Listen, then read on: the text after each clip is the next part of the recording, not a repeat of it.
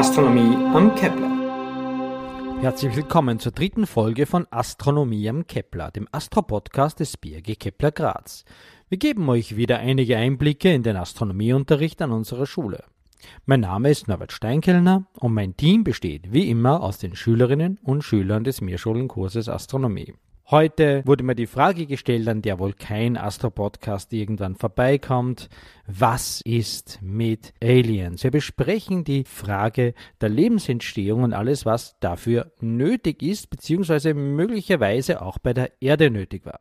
Bevor wir starten, geht's wie immer jetzt um die Antworten auf die Prüfungsfragen vom letzten Mal. Wie bekommt die Voyager ihre Energie, war die Frage. Das ist durch eine Radionuklidbatterie, die aus Plutonium besteht und die Radioaktivität bzw. die Hitze des radioaktiven Zerfalls durch thermoelektrische Elemente in elektrische Energie umwandelt. Solarzellen würden ja nicht reichen, weil die Voyager-Sonden viel zu weit von der Sonne weg sind. In welcher Farbe leuchtet die Sonne am stärksten? Das ist grün, wobei wir, wie wir besprochen haben, leider trotzdem keinen grünen Stern bekommen, sondern durch die ganzen Farben des Spektrums entsteht in Summe ein weißes Licht. Die Sonne ist also weiß und nicht gelb, wie oft gesagt wird. Und wie hängen Wellenlänge und Temperatur zusammen? Diese Frage war ein bisschen gemein, denn die Antwort auf diese Frage findet sich nicht in der letzten, sondern in der vorletzten Folge. Das war das Wiensche Verschiebungsgesetz und das ist ganz einfach zu berechnen. Man nimmt 2,9 Millimeter und dividiert das durch die Temperatur in Kelvin und schon bekommt man die maximale Wellenlänge. Soweit die Fragen vom letzten Mal. Und jetzt gehen wir in den Kursraum. So, und worüber möchtest du heute reden? Über Aliens. Über Aliens. Ist ganz ernst? Ja.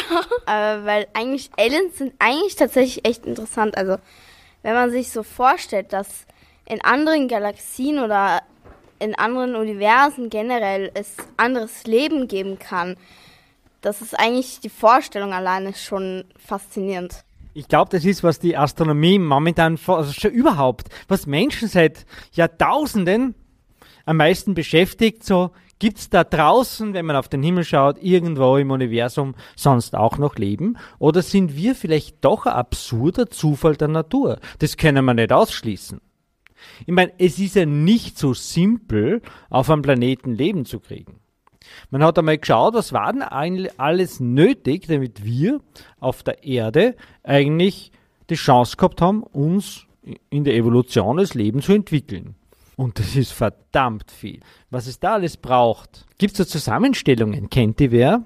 Was es so braucht für Lebensentstehung? Also als erstes soll es einmal Wasser geben, Genau, wir müssen in irgendeinem Bereich um den Stern sein, dass wir flüssiges Wasser haben. Alle Arten von Leben, die wir kennen, brauchen flüssiges Wasser. Und alle Arten von Leben, die wir nicht kennen, können wir nicht suchen, weil wir überhaupt keine Ahnung haben, wie Leben sonst ausschauen könnte. Alle Versuche der Astrobiologen, andere Stoffwechsel zusammenzubauen, haben nie zu einem sinnvollen Ergebnis geführt. Ist wahrscheinlich kein Zufall, dass wir so aufgebaut sind, wie wir sind, weil das hat einige Gründe, warum das chemisch günstig ist. Äh, von dem Zeug, aus dem wir bestehen, gibt es auch viel Wasser, gibt es auch viel im Universum, weil es ein einfaches Element ist. Also das Wasser braucht man ganz sicher. Flüssiges Wasser. So, noch was. Äh, vielleicht, dass nicht so viel Strahlung kommt. Genau, wir brauchen einen freundlichen Stern, den wir umkreisen können. Es gibt nämlich auch ziemlich unfreundliche Sterne und die meisten Sterne im Universum wären zu ihrem Planeten ziemlich unfreundlich. Nehmen wir mal die ganz, ganz großen Sterne. Sterne, die deutlich größer sind wie unsere Sonne. Da gibt es ein paar blöde Zusammenhänge. Ja? Wie wäre es denn mit so einem Planetensystem um die Betelgeuse herum? Das, der Fort Prefect kommt doch von einem Planeten rund um Betelgeuse. Das ist, weiß ich, ob es wer Hitchhiker Through the Galaxy gelesen hat. Das ist dieses berühmte Buch von Douglas Adams oder die Bücher, wo zum Beispiel die Zahl 42 vorkommt als Lösung für alles. Ja? Ähm, und da ist eine Figur Fort Prefect, der kommt von einem Planeten rund um die Betelgeuse. Ein Planet um die Betelgeuse wäre ein bisschen ein Problem für die Bewohner. Hat wer eine Idee, warum? Also ist ein ganz ein riesiger Stern. Ich weiß nicht, ob Sie das meinen, aber der Beetlejuice, äh, der, der hat ja in ein paar, ich glaube 10.000 Jahre oder so Supernova. Der wird wahrscheinlich in ein paar tausend, zehntausend Jahren zu einer Supernova werden. Das meine ich schon. Und trotzdem ist der viel jünger als die Sonne ist. Den gibt's ja nicht so lang. Ja? Sehr große Sterne leben auch sehr kurz. Und die, die können zwar Planeten bilden rund um sich herum, aber wenn die nach ein, äh, nach ein paar zehn oder ein paar hundert Millionen Jahren zur Supernova werden, dann sind die Planeten wieder weg. Und das Leben auf der Erde hat Milliarden von Jahren gebraucht, um sich zu entwickeln. Also, wir haben zu wenig Zeit, um einen Stern wie Beetlejuice. Das geht sich nicht aus. Warte, wolltest du noch was sagen dazu? Man braucht auch noch Luft, irgendwas zum Atmen, oder? Aber richtige Erde braucht man eben. Genau. Wir brauchen eine ordentliche Atmosphäre. Irgendein Zeug, das so für einen Stoffwechsel uns Energie geben kann. Und da kommen wir jetzt zu den kleinen Sternen. Die allermeisten Sterne sind kleiner als die Sonne. Ja, die Sonne gehört zu den 10% der massereichsten Sterne. Und 90% haben weniger Masse als die Sonne. Also wir sind groß eigentlich, so im Vergleich. Ganz viel rote Zwergsterne. Leute, rote Zwergsterne sind böse. Die tun nämlich was. Die machen Atmosphären kaputt. Es funktioniert so. Ich glaube, wir haben schon einmal drüber geredet. Rote Zwergsterne, die blubbern nämlich. Die blubbern ganz extrem. So ein roter Zwergstern hat viel ärgere Protuberanzen als unsere Sonne. Also die Ausbrüche, die können bei roten Zwergsternen so extrem werden, dass die ein Mehrfaches ihrer Helligkeit kriegen. Man nennt die auch Flackersterne, Fackelsterne. Ja? Die haben Helligkeitsausbrüche, die extrem sind, vor allem wenn sie jung sind. Junge rote Zwergsterne fetzen riesige Mengen Material in ihre Umgebung hinaus. Und sie strahlen dabei auch ganz viel elektromagnetische Strahlung ab. Und so nicht Wärmestrahlung oder unser nettes sichtbares Licht, dass ihre Planeten beleuchtet werden, sondern harte Ultraviolettstrahlung, extremes Ultraviolett. EUV-Strahlung heißt er auch, ja. Und dieses extreme Ultraviolett schickt so viel Energie in Atmosphären, dass die Gase von der Atmosphäre die Fluchtgeschwindigkeit kriegen und in den Weltraum davon fliegen. Und in relativ kurzer Zeit strahlen die quasi die Atmosphären der Planeten weg, dadurch, dass die so viel Strahlung abgeben. Das heißt, um rote Zwergsterne ist es verdammt schwer, dass man Planetenatmosphären findet, und das ist zumindest jetzt so der Stand der Exoplanetenforschung. Mit James Webb Teleskop wird man jetzt versuchen, vielleicht auch was zu finden. Ne? Gibt es Planetenatmosphären, die da überleben können? Na, können sicher, wenn sie weit genug weg sind vom Stern, aber da kriegen wir kein flüssiges Wasser. Also das muss gut passen, ja. Also die, die müssen so nah bei ihren Sternen sein, damit flüssiges Wasser existieren kann, dass die sicher von diesen EUV-Flüssen operodiert werden, die Atmosphären. Also um rote Zwergsterne findet man zwar viele Planeten, weil man da Planeten gut finden kann. Das Trappist-System, das ist so. Ganz viele interessante Planeten, viele in der habitablen Zone, aber viel zu nahe am Mutterstern. Die werden wahrscheinlich keine Atmosphären haben. Oder nur, ja, vielleicht später sekundäre Atmosphären, aber schwache. Da ist es also sehr fraglich, ob man da Leben finden kann. So, okay, wir brauchen einen freundlichen Stern. Wir brauchen vermutlich Wasser. Wir brauchen eine Atmosphäre. Wir brauchen genug Zeit.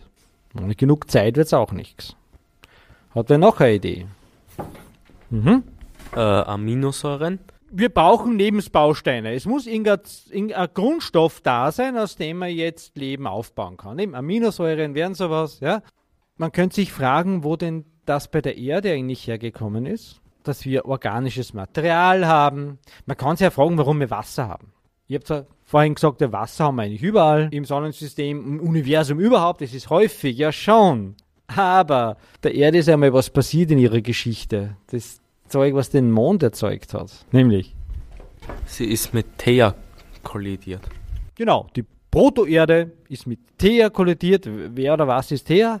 Ein anderer Planet. Genau, so ein ursprünglicher Planet, das war relativ früh in der Entstehung des Planetensystems. Da ist das, was noch nicht wirklich die Erde war, die Proto-Erde, mit Thea zusammengestoßen. Thea ist in der griechischen Mythologie die Mutter von Luna, die Mutter des Mondes, oder der Mondgöttin. Die Mutter der Selene, glaube ich, ist es, ja, Selene im Griechischen. Und ja, Thea wurde auch die Mutter des Mondes, weil äh, der eingeschlagen auf der Erde und aus der Kruste von Thea und der Erde hat sich dann der Mond gebildet. Ja, alles gut und schön, aber die gesamte Erde ist aufgeschmolzen, die war ein Lavameer. Ja, da bleibt kein Wasser über. Das Wasser ist nach so einem Einschlag sicher weg.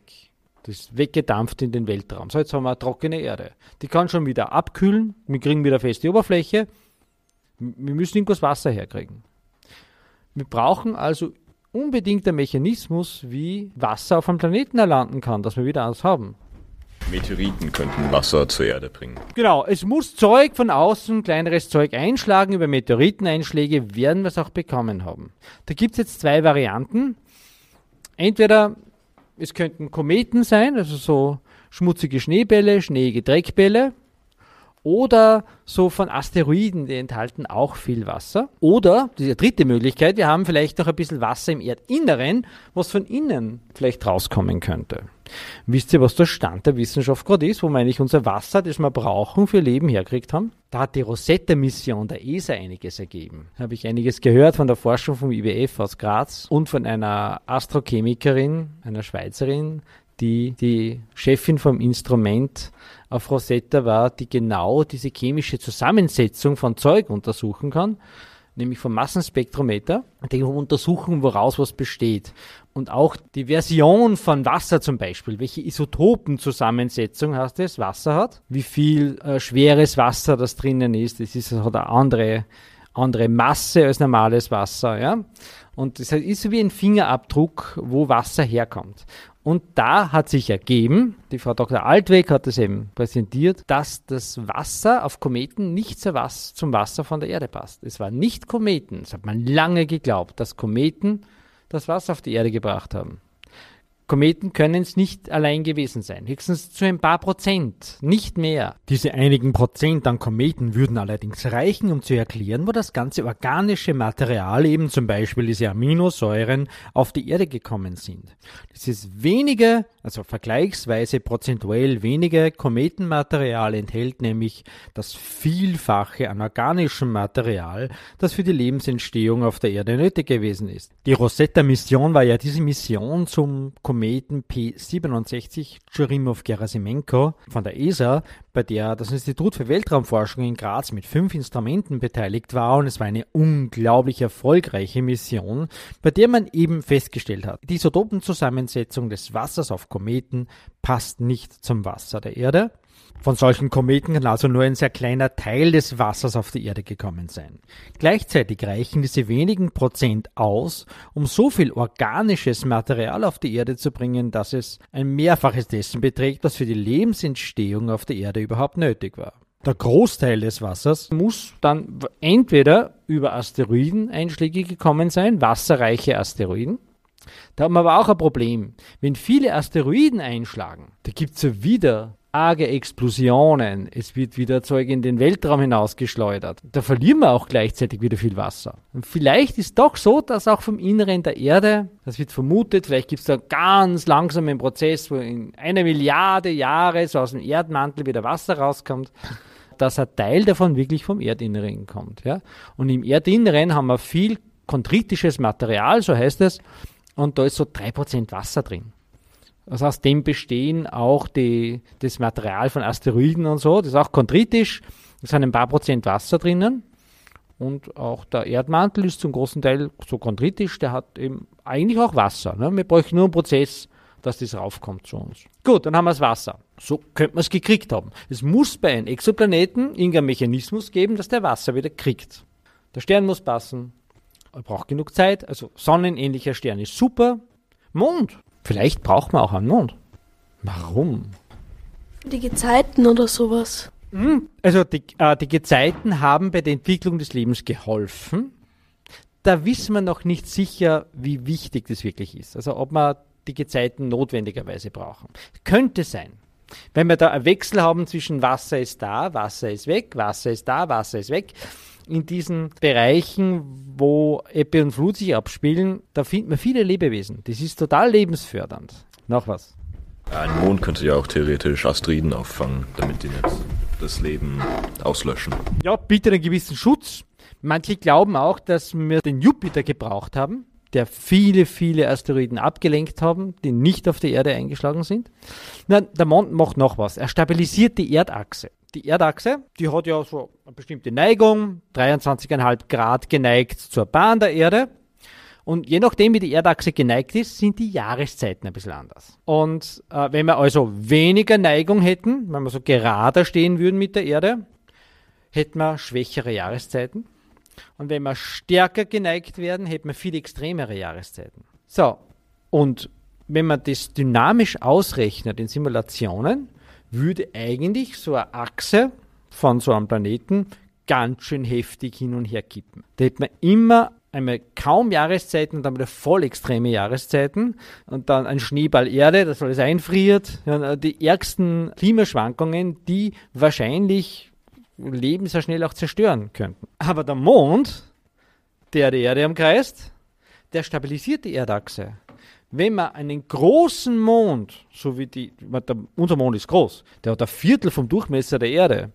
Wenn man einem Planeten einen großen Mond gibt, stabilisiert er die Achse so, dass viel weniger Schwankungen gibt. Möglicherweise braucht die Lebensentstehung tatsächlich einen relativ großen Mond. Könnte sein. Wissen wir nicht genau, aber könnte sein. Aber der Mond entfernt sich jetzt ja von der Erde. Hat es dann nicht auch Auswirkungen auf die Jahreszeiten dann? Ja, also das stimmt. Der Mond entfernt sich schon lange von der Erde, seit er entstanden ist. Der ist in einer Entfernung von vielleicht 40.000 Kilometer bei der Erde entstanden und jetzt ist er schon knapp 400.000 Kilometer weg. Bremst die Erde herunter, die wird langsamer. Die hat sie am Anfang in sechs Stunden einmal um ihre Achse gedreht und jetzt sind sie ja fast 24 Stunden und das wird auch noch weitergehen. Aber das dauert wirklich, wirklich lange. Also bis der Mond dann äh, so weit weg ist, dass das so größere Einflüsse hat, haben uns andere Prozesse schon zerstört. Da ist schon die Sonne so heiß geworden, dass man auf der Erde nicht mehr leben kann. Gut. So, damit müssen wir jetzt eh aufhören. Die Zeit ist um. Nur eine Sache würde ich gerne machen. Die Prüfungsfragen für die heutige Podcast-Einheit. Was braucht es, um auf einem Planeten Leben zu bekommen? Woher stammt das Wasser der Erde? Wie ist der Mond entstanden? Ja, und das war sie, die dritte Folge von Astronomie im Kepler. Wir freuen uns, dass ihr uns wieder zugehört habt und wenn es euch gefallen hat, wie immer, empfehlt uns weiter. Lasst uns einen freundlichen Kommentar da oder bewertet uns auf den gängigen Podcast-Plattformen. Das freut uns und das hilft uns, sichtbarer zu werden, damit mehr Leute uns finden und hören können. Wir sind übrigens überall zu hören, wo es Podcasts gibt. Weiteres Material zu den Themen unserer Folgen findet ihr auf unserer Website www.keplersternwarte.at unter dem Menüpunkt Podcast. Kommentare, Fragen und Themenwünsche könnt ihr uns aber auch gerne via E-Mail senden und zwar an keplersternwarte.gmail.com. Also bis zum nächsten Mal bei Astronomie am Kepler.